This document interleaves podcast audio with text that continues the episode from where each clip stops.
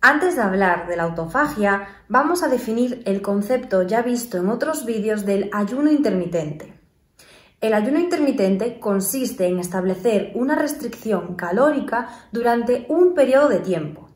En el 2016 se descubrió el concepto de la autofagia.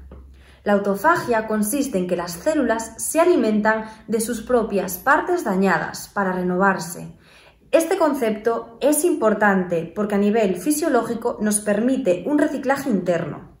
Este fenómeno se da a partir de las 12 horas de ayuno. Todos estos años nos han vendido la idea de realizar comidas con mucha frecuencia. Esto ocasiona una activación excesiva de la vía metabólica, lo que desencadena en la aparición de enfermedades por depósito. El ayuno y con él la autofagia permite hacer una puesta a punto del organismo.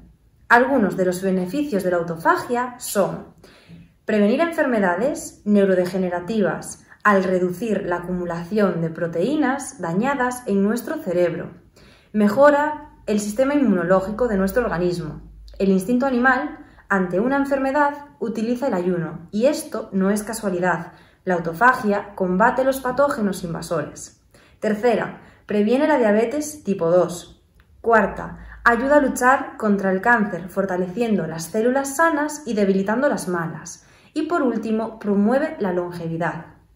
Utilizando un protocolo de ayuno 16-8, podremos obtener pronto los primeros beneficios podemos empezar a aplicarlo de forma gradual iniciándonos en el ayuno 12-12, posteriormente aplicar el 16-8 varios días a la semana, hasta acabar con el 16-8 diariamente.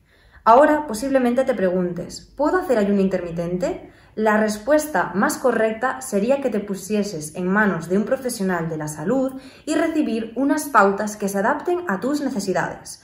Por ejemplo, las mujeres embarazadas, personas muy delgadas o con TCAs no deberían practicarlo.